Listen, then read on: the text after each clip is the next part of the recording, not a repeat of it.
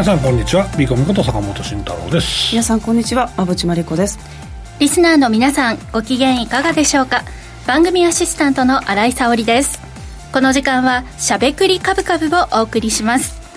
さてコメントにもですね坂本さんぎっくり大丈夫でしょうかって入ってます久しぶりになりましたね。ね。なんか子供のねあの机を学習机を組み立てるまでよかったんですけど、うん、移動してたらなんかあれってなってじわじわ来て、はい、でも一応動けたんで整体行って、でまあ3日で治りましたみたいな感じでしたね。3日で治るものなんですね。いや軽かったんで、はい、あれ動けない時ありますよねありますあります、はい、結構仕事に支障が出るくらい起きるのも座れないみたいな、ね、座りすぎはよくないです。あななんですか？座りすぎ座りすぎでなっちゃう。硬くなってるそこのあたりが、ね、そうですよ、うんストレッチしながらねやらないといけないですね。はい。今日無事にい。や張ってこなくてよくてねお元気そうで。リモートもできると思いますからね 多分ね、はい。そうですね。来ていただけてよかった野口さんの眼鏡新鮮です。かか。わい。いよかったはいといういいね。なんか頭良さそうにあよかったよかった。いいんです。頭がとても。はい。すごく素敵ですね。ありがとうございます。はい。えー心配してくださった方ね。コメントありがとうございました、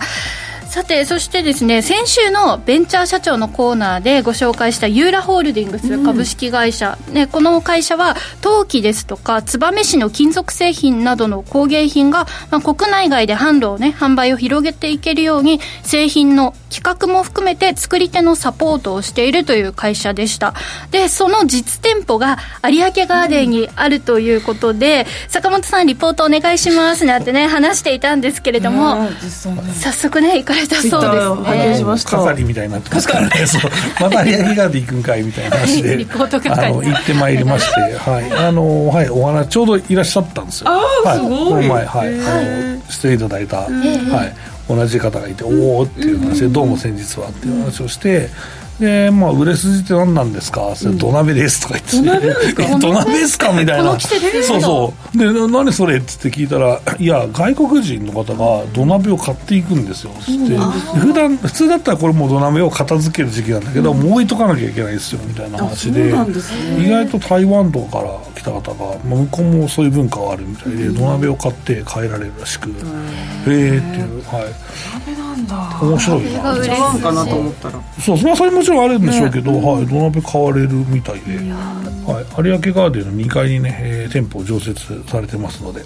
えー、興味ある方行ってみてください、はい、いや土鍋とは意外でしたね。やっぱりあの実際に行ってみてのね、うん、あの感想というのはね、ね、違いますよね、はい。ということでまあいろんな製品をね取り扱っていらっしゃるということで、うん、ユーラホールディングス気になる方はぜひ、えー、サイトなどチェックしてみてください、坂本さんありがとうございました。また、はい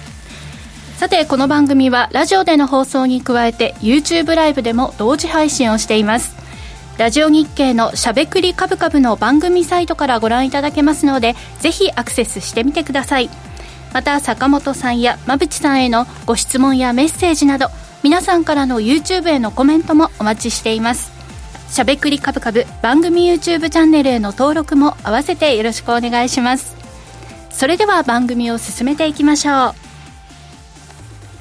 この番組は岡三証券の提供ファンディーノの制作協力でお送りします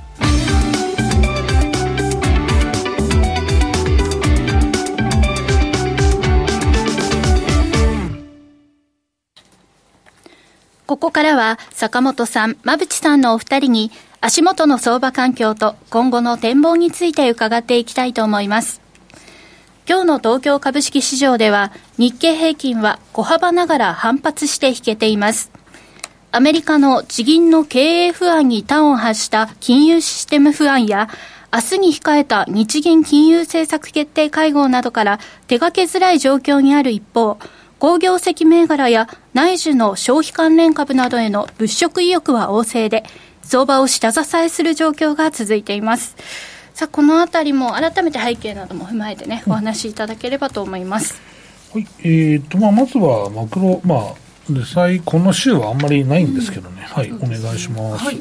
えーとまあ、経済指標としては、まあ、あの住宅のの経済指標が出てました。新築住宅販売件数なんですがあの結構強い数字が出てきていて、うん、え前回から大幅増になっています。これ理由としては、えーと、住宅ローンの金利がまあ高止まり、はい、これによって、えー、中古住宅の供給が不足しているので、うん、えー、皆さんやっぱり住宅欲しいみたいなので新築の住宅にシフトすると。うん全然強いということですね、そう、ね、まあ、足元金利も一応下がりましたからね、うん、もうピークが打ったんじゃないか、でもただ、このまま利下げがないと、もういい位置まで下がってるよね、っていうのがあったのかなと思うんですけど、うん、だから住宅の市況も比較的好調だということです、ね。はい、すごいよね、日本で好調って、まあ、マンションはあるけど、うん、まあ、意外とね、効かないですもんね。ね新築の住宅販売ですね、やっぱり人口が、まあ、多い国は違いますね、って思いますね。あれですかね、あの転出というかね、あの労働移転もあるので、住宅を買い替える方も多い国ですもんね。で、えっと、今日ですかね、はい、今日の夜、まあ、PC、まあ、物価の情報が出てくるんですが、はい、これ、前回結構注目されましたよね。あそうですね、はい。うんうんうん、で今日もね、今晩、まあ、注目したいかなと思います。うん、なので、今週一番こう話題があったのは、今、新井さんもご紹介ありましたけど、うん、あのまあ、地銀ですね、ファーストリパブリックバンク、うん、ここの預金が非常に流出しているので、まあ、少しだけこうあの経営、金融不安が再燃しているような雰囲気はありますけども、まあ、高値での、まあ、こういう悪材料で、これだけしか抑えないってことは、本当強いね、今日も戻ってるしね、ね。ちょっとね、と思わざるを得ないよね。っ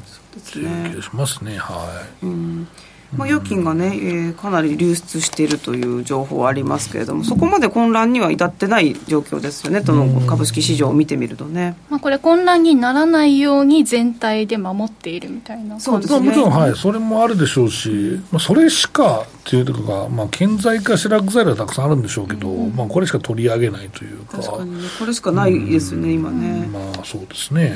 まあ、探せばね、いくらでもあるんですけど、でも逆に上がり続けてますからね、実際ね。まあ、特に日本株も強いですしね、まあ、その話はまあ後からしたいなとは思いますけど、はい。なので今、悪材料もこれだけで、そんなに、しかも対処ができているということ。今のところ、ね、今のところ、はい、ドルの融通をみんなでしながら、はいはい、そういう感じですよね、そこまで怖がらなくていいのかなという地合いな気がしますよね。はい、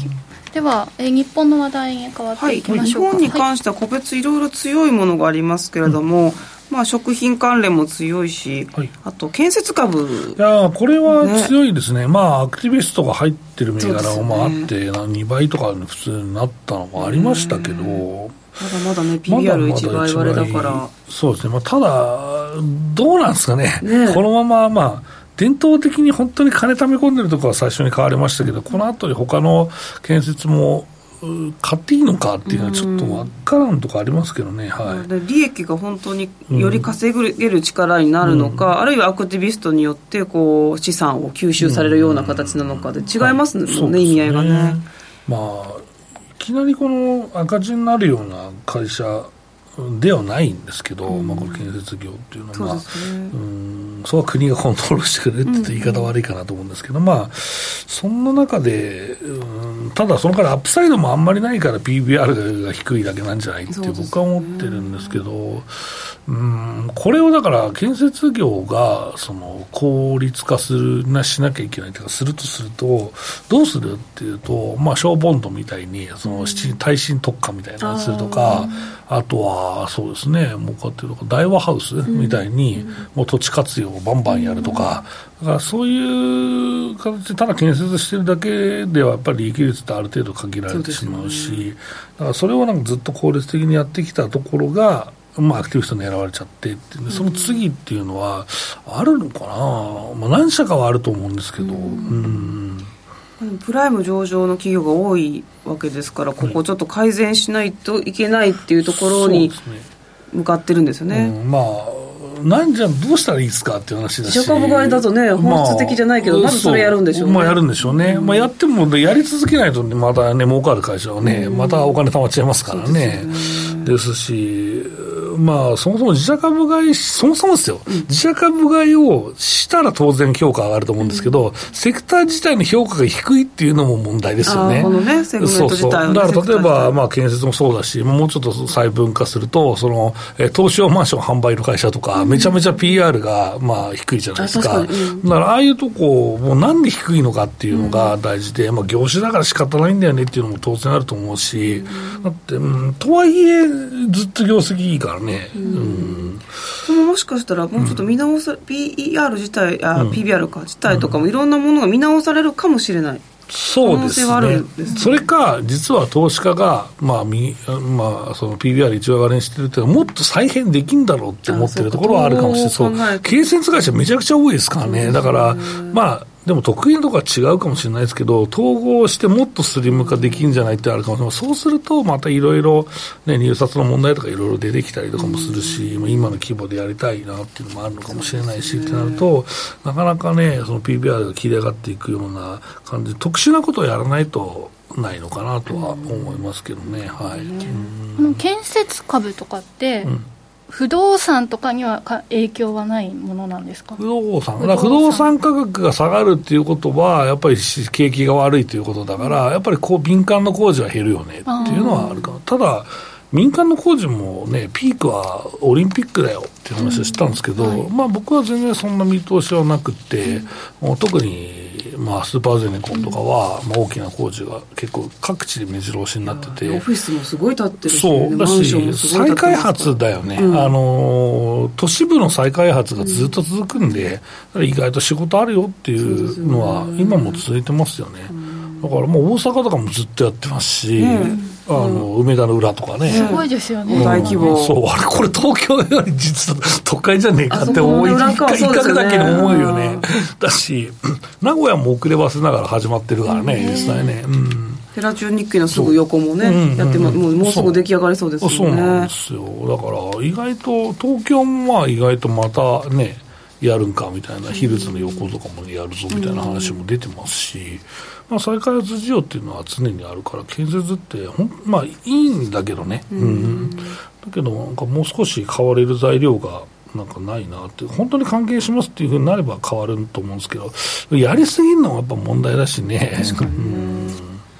とはあれかな、製造業とか自動車関連、ちょっと強いですよね、やっぱ円安もあって、これはね、業績がね、そうそう、この話、僕もここまでしようかと思ったら、業績がね、いいんだよね。ねいいですね。ただね、まあ、まだ5社とか、まあ、10社とかしか出てないんだけど、うん、おお、いいねっていう、だからちゃんと今期予想は一応控えめにしてあるんだけど、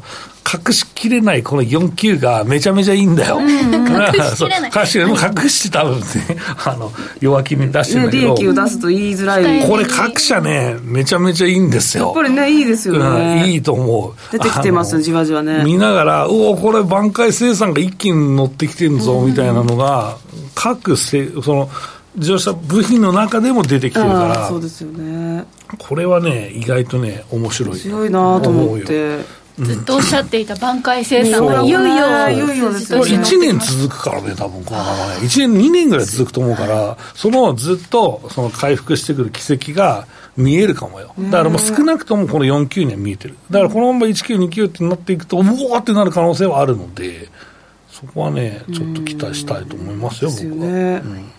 うんそれにまつわるねいろんな分野ありますからね、派遣とかね。そうそうそうそう。後から追いかけても間に合う、こう銘柄とかもねあるかもしれないですね、うん、ここはもう本当にテーマとして君臨しましたね。確実にね、ね、だからもうちょっとずつ行くよって言うけどもうもうなんかライトつきましたみたいな状況でいますよ、円安の水準も保たれてますからね、だからまあこのね、ちゃんと本当にお金が入ってくるロジックをずっと言い続けるっていうのが大事で、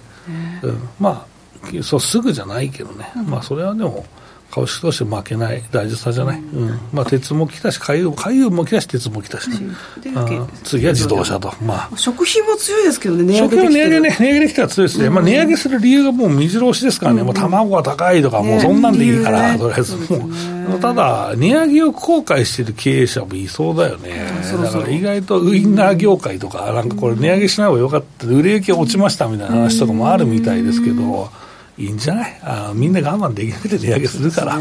卵とかはもうなんかね、こちらが適応してきたというか。安すぎるから卵は。海外に比べてめちゃめちゃ確か生で食べれるんですよ日本の卵は、安全安心だからね、これねああの、ね安定価格になるとね、また鳥インフルエンザにねその卵はね、えー、かなり鳥が、まあ、処分という言い方悪いけど、まあ、処分されてるんで、それが、えー、っと生まれてから卵生まれ半年かかるからだからしばらく高いんじゃない、うん、1年ぐらい高いんじゃない？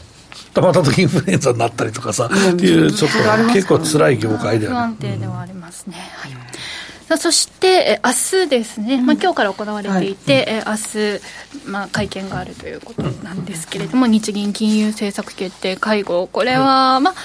ね、初陣ということで。そうですね。はい、でも今のところ、一応修正などは、そうですね。今回に関して最初からやらないでしょう、ね。やらないだろうまあ、日本は急いでやらなきゃいけない理由が乏しいと思います、今ね。やっぱり物価もまあ、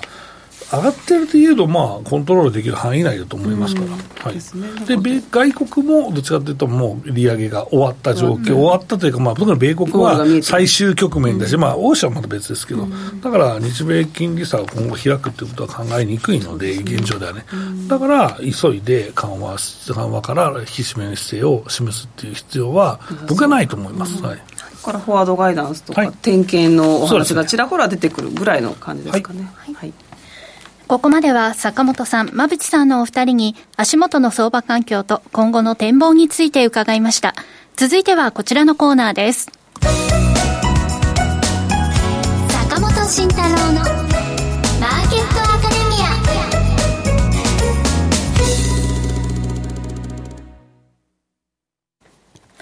このコーナーでは投資をぐっと有利に株価指数 CFD の活用などを含めて投資のポイントについて坂本さんに教えていただきます。さて、一旦ちょっとお締めになったというかね、あの感じだったんですけど、うん、またちょっと戻して強いですね。強いですね。そうですね。うん、まあこの辺は、うん、日本株の決算はまだ織り込めてないと思うんですよ。ほぼだってまだ150社ぐらいでしょ、だから多分3800、3 2300ぐらいか、多分3月で、それの3、そうですね、5%ぐらいなんで、まあ何もできない状況なんで、まあ、うん、普通の、まだ期待がつながってるっていうだけだと思うんですけど、うん、現状、そうね、日本株が強い理由っていうのは、まあ、円安もあるし、まあ、意外と、まあ、上田さんもハト派だろうというのもあるし、っていうところが続いているので、まあ、日本株も売り込めない、まず売り込めないし、決算期待が続いているっていうのはあると思います。うん、で、えー、っと、そうですね、日本もそうなんですけど、米国の決算がね、ちょうどもう、えー、出始めている状況でして、えー、っと、僕の資料のですね、えー、いつもの、えー、米国決算レビューをしたい7ページですね。はいえっと、これは、えっと、2013年で19の、まあ、決算の予想というかね、えー、決算が今出ている、えー、状況なんですけど、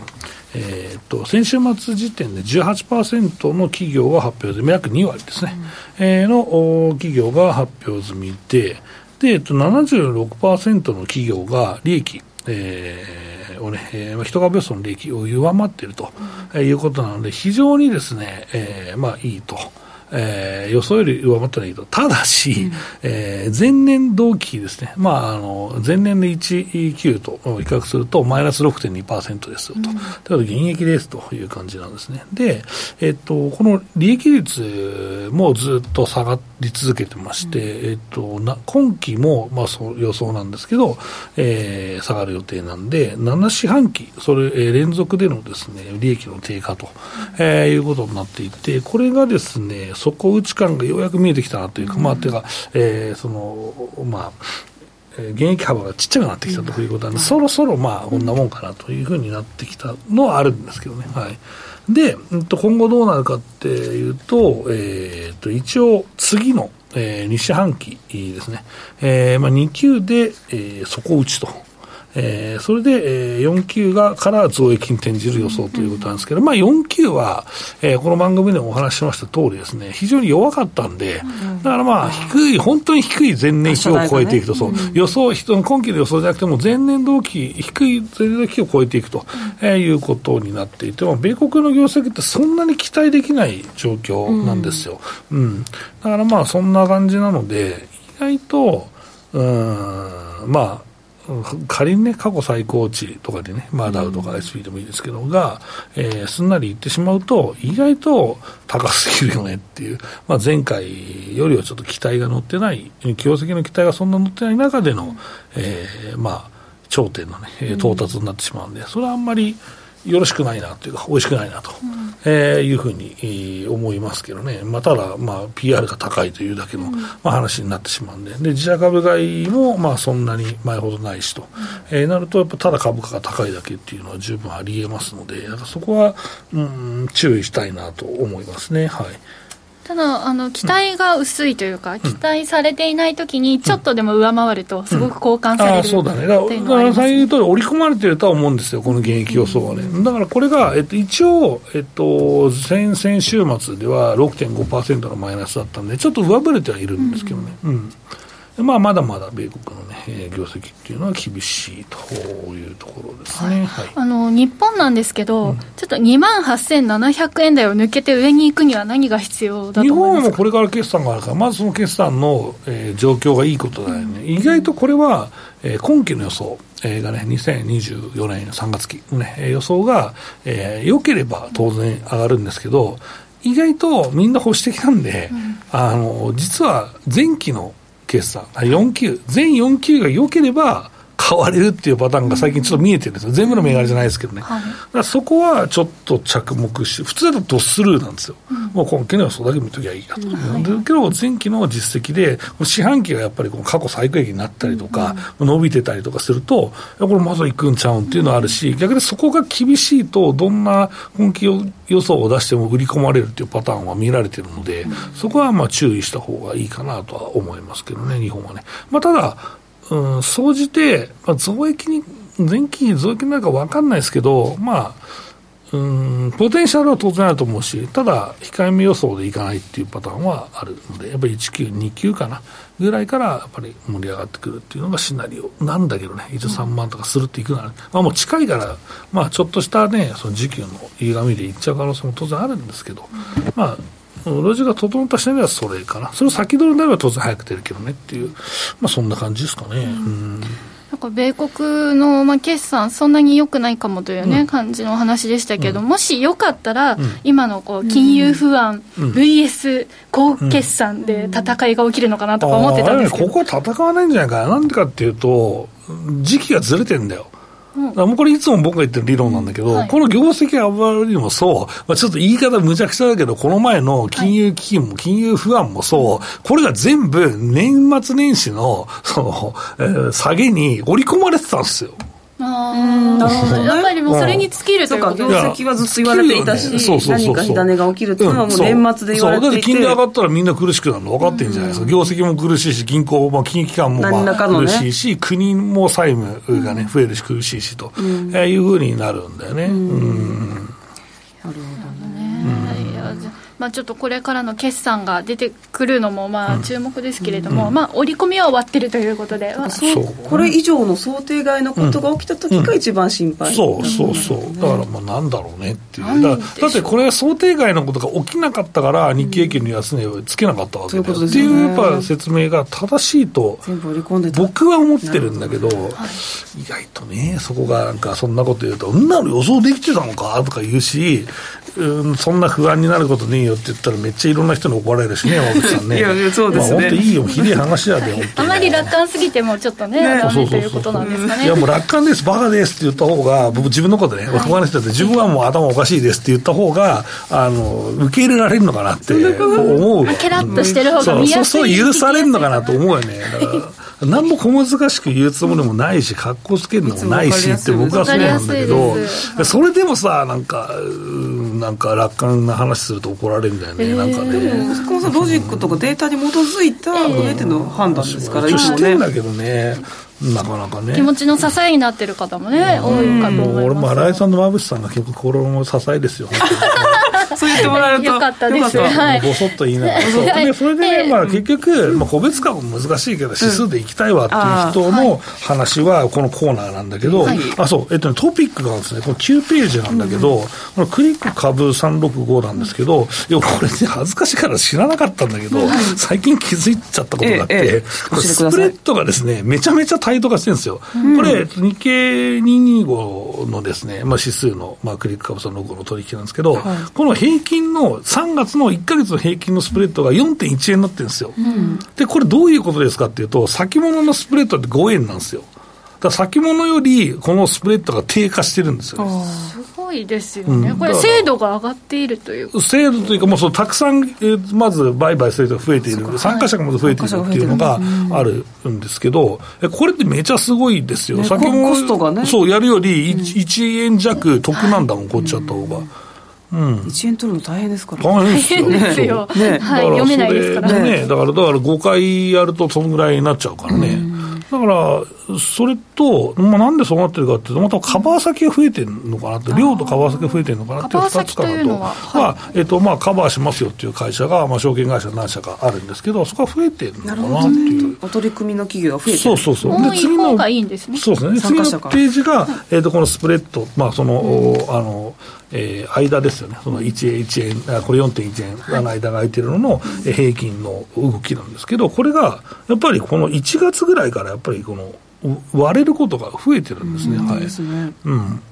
なので、この辺とか、意外とね、クイック川さんとか注目が集まっていて、えっ、と、先物も結構いろんな、えーとまあ、政策を、日経銀先ほどね、まあ、あの東証さんというか、まあ、JPX がやっている、大商さんからやっている分があるんですけど、あれも、うんと、まあ、いろんな、まあ、バージョンが出てきたり、まあ、するんで、えー、まあ、使いやすくはなってるんですけど、それでもやっぱりこの、もうやめますっていう会社も実はあって、こちらを使ってくださいっていう、クリック使ってくださいっていう会社結構あって、多分岡さん、証券系さんもそうなのかなと、えー、思っておるんですが、もうこれなんていうのかな、もうちょっとこれヒアリングしないか分かんないですけど、まあ、システム投資が結構大変だったりするんじゃないかなっていう気がしますよ、先物、日経系先物の方はね。だから、まあ、これは意外とシンプルなので、まあ、ですし、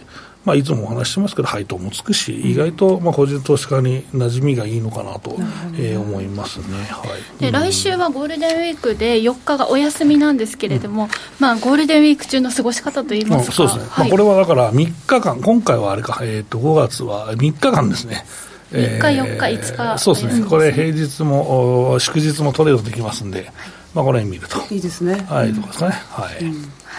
まあ、どういう戦略みたいなところは何か？戦略は、まあ、ヘッジかける人はかけてくださいっていうしかないよね、うん、一応、まあ、統計的にヘッジかけても毎年かけてもあんま意味ないよねっていう、はい、まあ、勝ったり負けたりなんで、うん、えー、っていうことなので、まあ、それは今年はちょっと作ってないですけど、まあ、ちょっと大きな変動が嫌だっていう人はヘッジ使われるといいんじゃないかなと思います。そのヘッジにというのは、えー、個別で持っていたりとか、そう、それ個別で持ってると、この日経金を、まあ、空売りするとかね、はい、まあ、米国株持ってる方は、まあ、売買できるから、そっちを普通にするというのもありだし、うん。はい、っていうのを、まあ、普通に、えー、自分の戦略をね、えー、考えていただければ、ちょうど土日あって、その後なんでね、うんえー、考えていただけるといいんじゃないかなと思ってます、はい、スプレッドも縮小してますのでね。そうですね、はい、ぜひ皆さん、まだやってみたことがないという方もね、うん、この機会にチャレンジしてみるのもいいかもしれないですね、うん、以上坂本慎太郎のマーケットアカデミアでした。クリック株365を始めるなら岡さんオンライン。クリック株365は日経225やニューヨークダウナスダック100といった世界の代表的な株価指数だけではなく、金や原油などの ETF を数千円の少額からほぼ24時間、日本の祝日でも取引できる注目の金融商品です。岡さんオンラインでは、新たにクリック株365講座を開設されたお客様を対象に、最大5万円のキャッシュバックを実施中です。業界屈指の格安手数料、使いやすい豊富な取引ツール、プロの投資情報を無料でご用意し、皆様をお待ちしています。初心者セミナーも随時開催中です。詳細は番組ウェブサイトのバナーから。岡三オンラインは、岡三証券株式会社の事業部門の一つです。当社が取り扱う商品等には、価格変動等により、元本損失、元本超過損が生じる恐れがあります。投資にあたっては、契約締結前交付書面等を必ずお読みください。金融商品取引業者関東財務局長金賞第53号岡三証券株式会社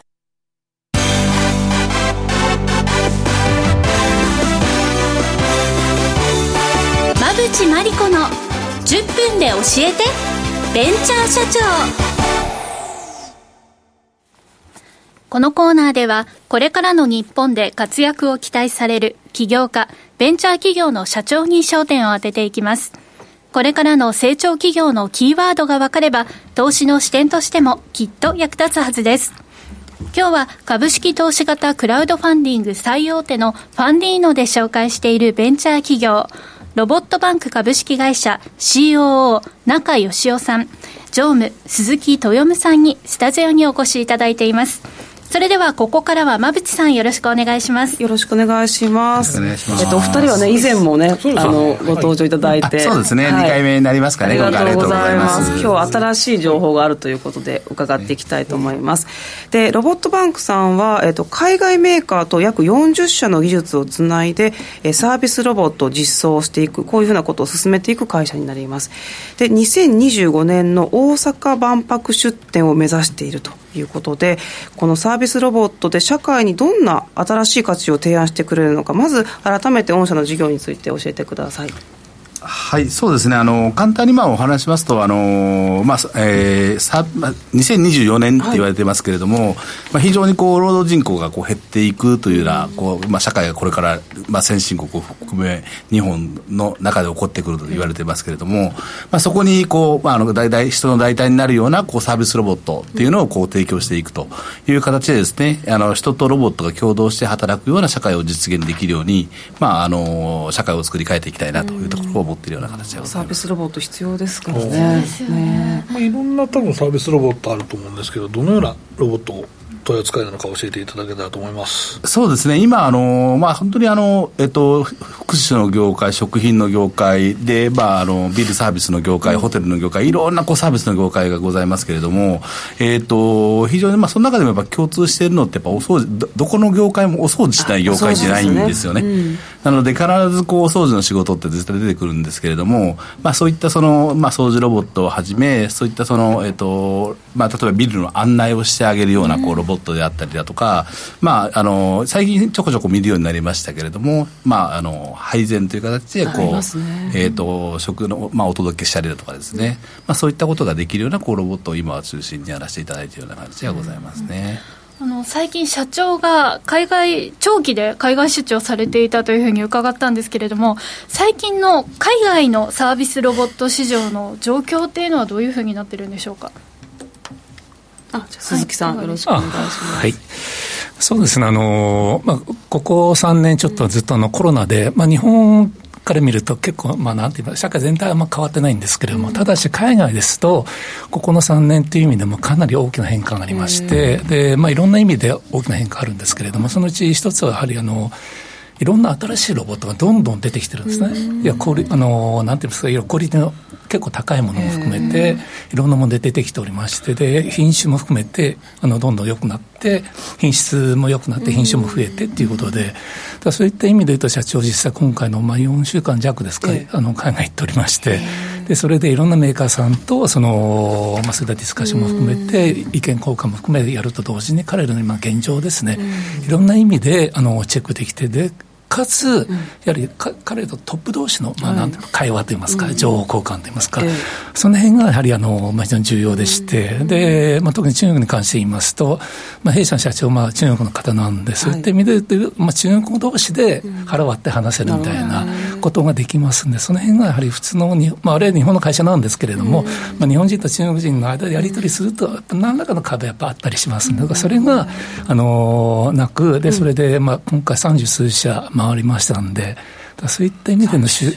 収あの効果という成果といいますか、まあ、非常に、まあ、あのあったのかなということは言えるかと思います、まあ、多様なニーズをキャッチできるし新しい最新のロボットの情報もキャッチされて、それを国内にまた持っていらっしゃるそうですね。で彼らが特にここ、まあ、彼ら的にその、まあ、コロナの中でもどんどん新しい商品の開発といいますかずっとやっておりまして、そういった情報をそのキャッチすると同時に、まあ、現場で実際に見せてもらうとか、さらに言うと今開発中のものも実は結構見せてもらいまして。いい、ね、そこがやはりちょっとしたポイントなのかなと、うん、ちょっと言える範囲でちょっとこれまでになかったような新しいトレンドとかってありました？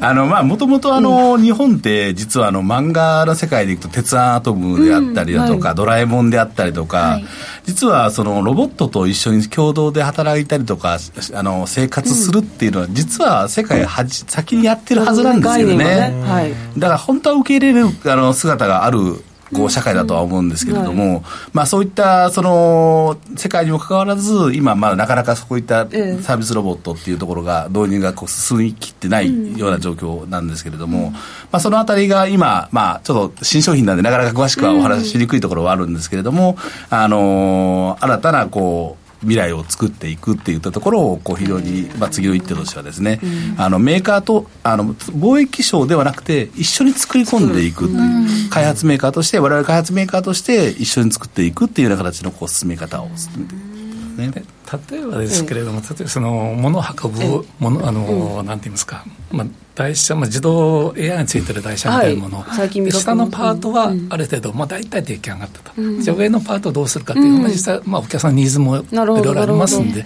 その中で回れるノウハウも含めて一緒にまあ開発するお客様との接点 UIUX そうです、ね、コミュニティのところがいろいろまあ成長できるところがあるということですね、はい、それがかつクオリティが上がって値段が下がってるっていう、なるほど、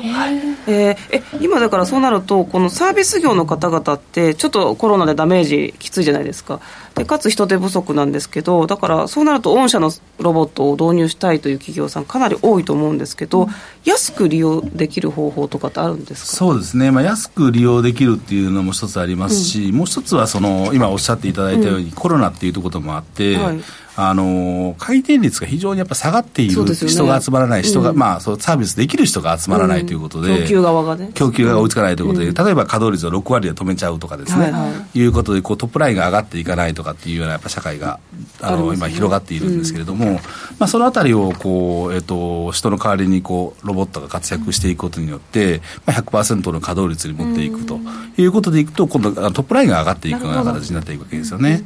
で逆にあのコストダウンという点でいくとですねやっぱりその今例えばえーと、1時間に100円稼げるものが150円稼げるようにこう、えーと、なんていうか回転率をこう上げていくとかですね言ったりとかいうところの、えーと、人が、まあ、人の能力ではどうしてもこう疲れがあったりだとか、うん、ちょっとタバコ吸っていこうかなっていうこう限界があったりとか、い、ろいろあると思うんですけどそういったところがこうしっかりとねあのあの、まあ、お安い価格で頑張っていただけるというところが非常にね、あの面白いところかなと思いますね。で、まあ、まあ、飲食店を想像してもそうなんですけれども、実際に顧客の皆さんが使用していく場所として、まあ、同じ環境が存在しないのかなというふうに思うんですけど、まあ、どんなふうにサービスロボットのこう有効活用を提案していってるんでしょうか？そうですね、あのー、今おっしゃっていただいたように、やっぱその飲食店って、やっぱそれぞれ、例えばこう入った時の印象、見た目であったりだとか、うんはい、あこの店すごいな、立派だなとかっていう、こうやっぱりそのそれぞれ環境がやっぱ違い、当然違いますので、はい、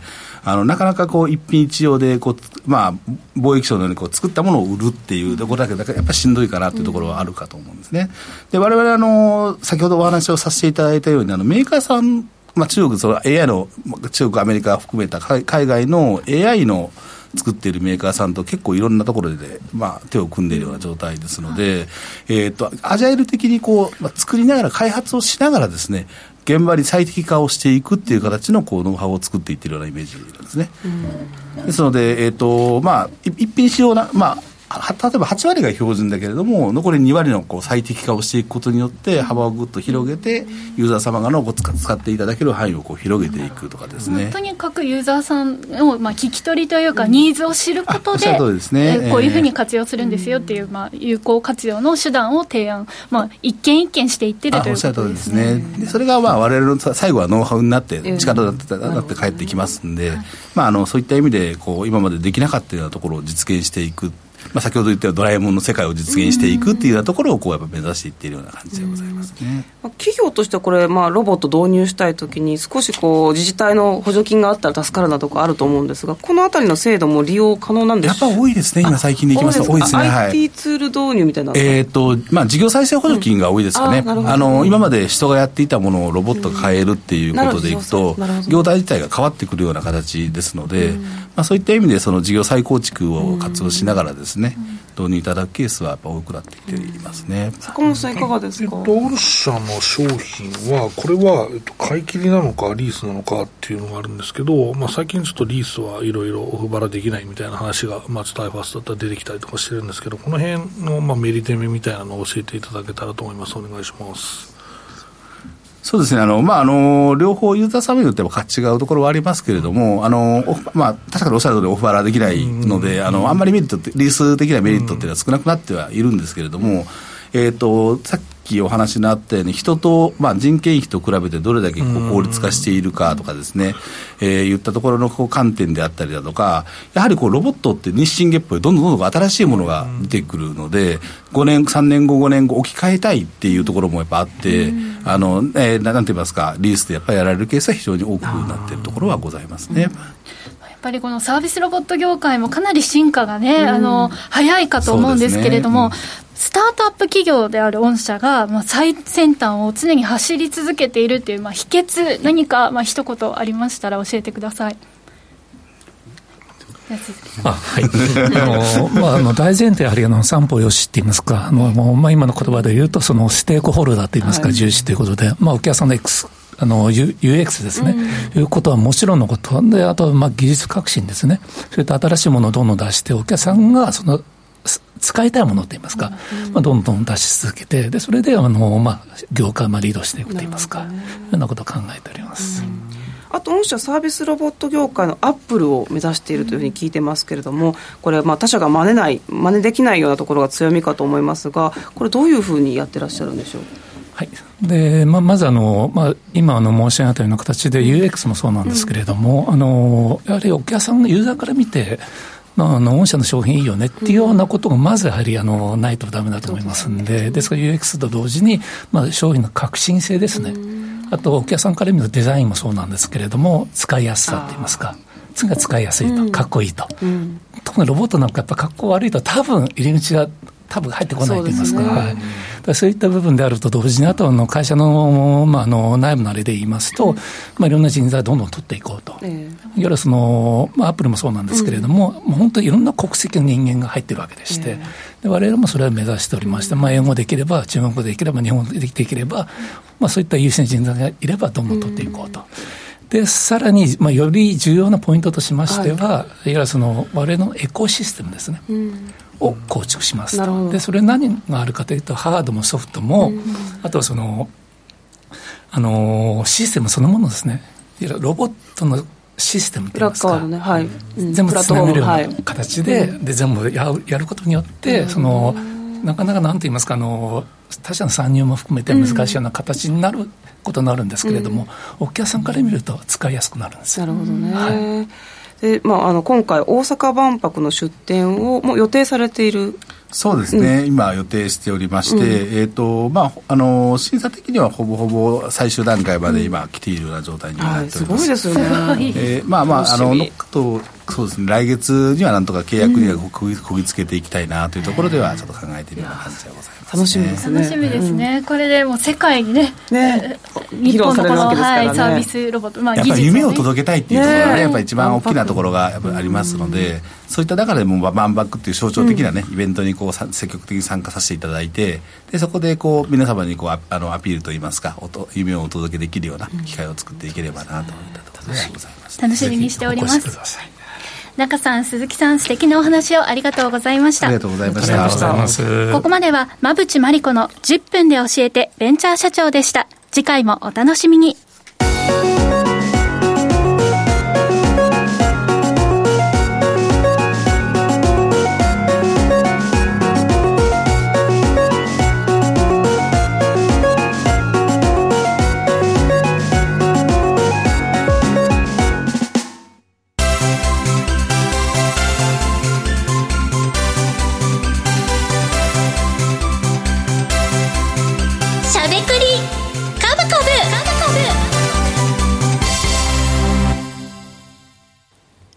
ここからは坂本さん、馬淵さんのお二人が株式投資の肝となる銘柄選別のポイントや注目セクターについて喋りまくるしゃべくり株株のコーナーです。さあ、ということで、まあ、今週の注目ポイント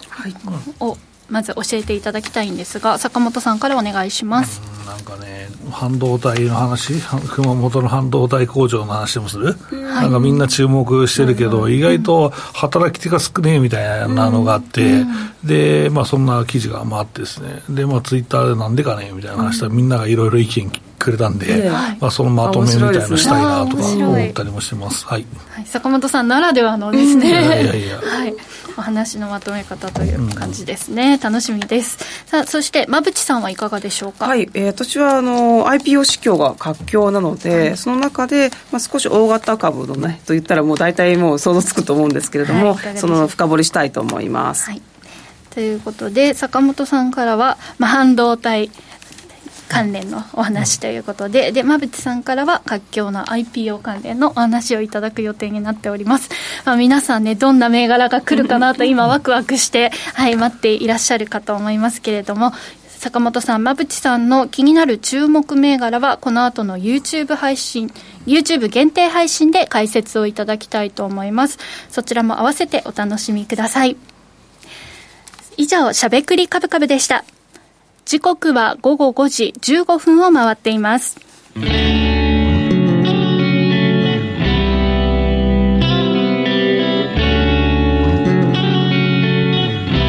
ゃべくり。カブカブ。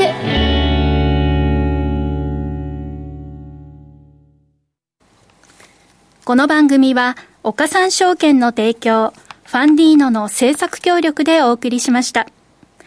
株式 FX をはじめ不動産、クラウドファンディングなど、投資商品はすべて元本が保証されるものではなく、リスクを伴うものです。投資の最終決定はご自身の判断で行ってください。さあ、ということで、今週もあっという間にお別れの時間が近づいてまいりました。この番組では、リスナーの皆さんからの質問やコメントをお待ちしております。さて、来週お休みです。そうですね。FOMC どうなんだみたいなコメントも来てますけど、まあ普通に一回利上げしてっていうところはまあちょっとあって、でそそんだけじゃないっていうか、まああと方向性をみんながどう見るかですけど、まあどうなんですかね、利下げしても何回かしてまた様子見っていうのが、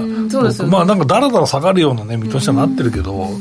僕はなんか意外と一回下げて。何回か下げて様子見だと思ってますけどね、ね、はい、いきなり下げたらねまたちょっとねまたねまあまあインフレが高まることがこう皆さん一番懸念してます、うん、4時発言で2パーにな2パーにうんぬんとか言ったけど、うん、なんねえだろすぐって。無理だよね。そう。2パーにするにはどういう対策取らなきゃいけないですかっていう話でちょっとなんかプってなってしまったんですけど、うん、2パーにしたかったんですかみたいな、そうそうそう。一応ね、まあ、米国の話ね今ね、そうそうそう。いやでも日本もねあの当面はまあハト派で安心かというところですが、まあ、その後がどうなるのか。もうしばらくハト派じゃねえのもうなんか。まあね。どうよ、あまりサプライズなく言っていただきたいですけれども、ね。はい、利上げしてほしい人とかいないでしょ。そうですね、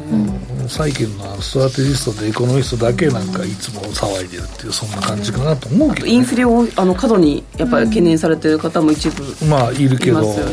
いやそれは今の日本じゃないと思う、ああそちらですね、うん、僕は思ってます、はい、はい、ということでねもう来週放送があればよかったのに。という感じですね、ね。ね、はい、気になりますが一週空いてしまいますけれども連休ね皆さん楽しくお過ごしください、しゃべくりカブカブラジオの前の皆さんとはそろそろお別れのお時間です、まあ、繰り返しですが来週は緑の日で祝日のため番組もお休みとなります。また再来週お耳にかかりましょう。この後は YouTube ライブでの延長配信です。引き続きお楽しみください。